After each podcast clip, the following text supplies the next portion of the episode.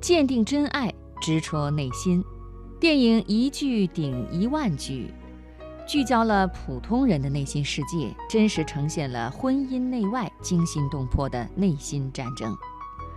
女性的孤独与委屈，过日子是过以后，不是过以前等情感话题，引发了观众的共鸣。更有观众称，影片完全是真爱鉴定机。老公要是敢带着你去看这部片子，就代表他对你是真爱。实际上，一句顶一万句是作家刘震云先生的小说作品，而一句顶一万句电影的导演就是刘震云先生的女儿刘雨霖。今天的人物故事，我们来揭秘刘雨霖拍父亲电影的心路历程。一句顶一万句，讲述的是关于孤独与寻找的故事。影片中的那个庞丽娜是一个婚内出轨的女人。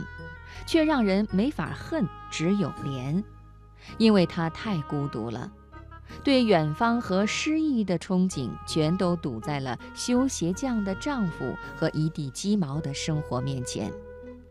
她的出轨只为说得着，而耿直老实的牛爱国根本想不明白问题在哪儿。女儿百惠则隐约又深刻地卷入这场大人的风暴中。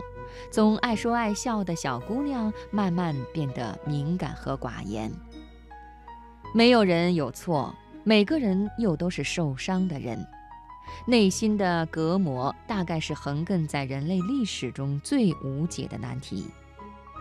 刘震云将这部小说的影视拍摄权交给了女儿刘雨霖。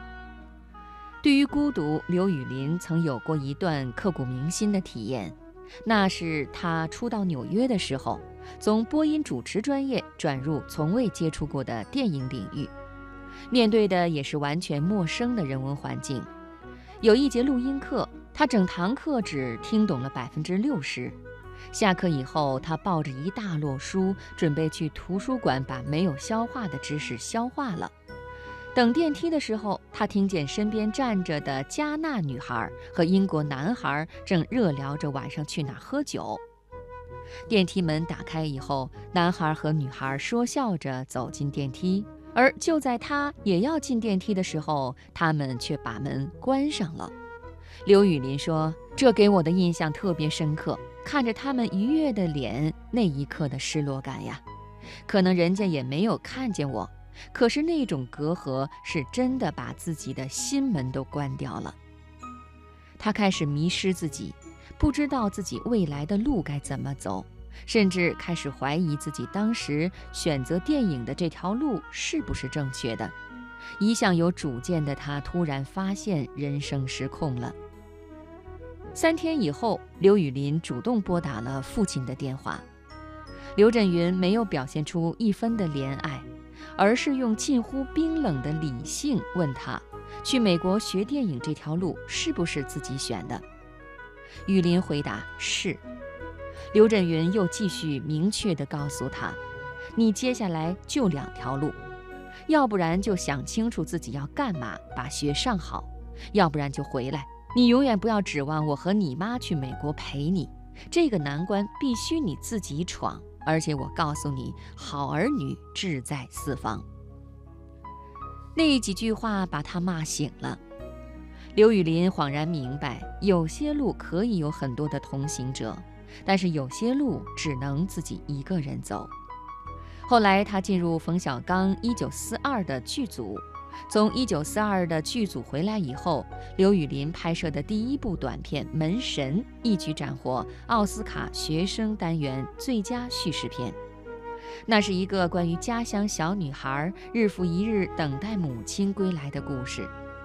主人公在不尽轮回的希望和失望中，尝尽本不应该在那个女孩子身上所应该有的孤独况味。刘雨霖用镜头。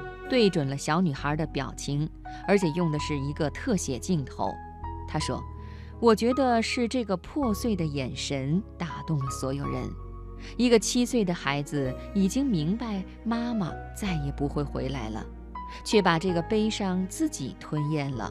他知道身边人在爱他。”而捕捉这种被忽略的情感和动人瞬间的能力，其实是一颗种子，在刘宇林很小的时候就已经被父亲种进了心田。童年时的刘宇林常常拉着刘震云的衣角，一起蹲在路边，看着来来往往的人。母亲郭建梅对刘宇林的影响也是巨大的。郭建梅是中国第一代为贫弱女性的权益打官司的公益律师。刘宇林曾经跟随郭建梅走访每个月为两块钱盐钱而发愁的家庭，可当他们家的小女儿出生的时候，他们的眼中闪烁出的快乐不亚于世界上任何一种快乐。拍电影是刘宇林达到心理平和状态的法宝。他把自己的心比喻为一个中转站，一面吸收着生活赋予的各种体验，一面通过电影作品表达出去。而关于追求的影像风格，刘宇林也有自己清醒的认知。他说：“质朴是最重要的。”在影片一句顶一万句的拍摄中，他也是如此实践的。刘震云的小说原著。总共出现了一百多个人物，时间跨度更是从民国一直到今天，而电影只有两个小时的时间，没有办法把这么多的人、这么长的时间全都塞在一部电影里。于是刘宇林凭借质朴的原则进行取舍，他经过和刘震云的数次探讨，最后只是选取了小说下半部分的部分章节。以牛爱香、刘爱国这对姐弟在寻找说得着的路上历经的千山万水，来折射更多人的孤独与寻找之旅。此外，刘宇林还提到，回归质朴其实比彰显自己更困难，因为你要不见自己，这要花的是笨功夫。影片一句顶一万句，制作前后共历时两年时间。所有演员都提前两到三个月到当地去体验生活，而刘宇林作为导演，更是和刘震云三番五次的去看景和商量剧本，和演员们共同几遍提前围读剧本。正是这样的笨功夫，又肯花时间，才能在电影上达到质朴的效果。影片上映后，一句顶一万句，得到了褒贬不一的评论。高晓松泪洒电影院，张国立重新认识了刘宇林，管虎赞叹从容流畅、克制内敛，写出真实的中国不易。黄渤、黄晓明、范冰冰等众多知名演员也纷纷发微博盛赞影片，但也有人用电视剧质感、老气这样的词来形容它。而对于这样的质疑，早已把质朴作为自己影像风格的刘宇林，自然是不必太在意的，因为选择了质朴，把敏锐的视角平视在最朴实的人间烟火，就注定与当下更多人眼球的小鲜肉、高颜值等青春路线区分开来。也许这也是他的孤独吧。但自主选择的孤独，何尝不透着一份骄傲和底气呢？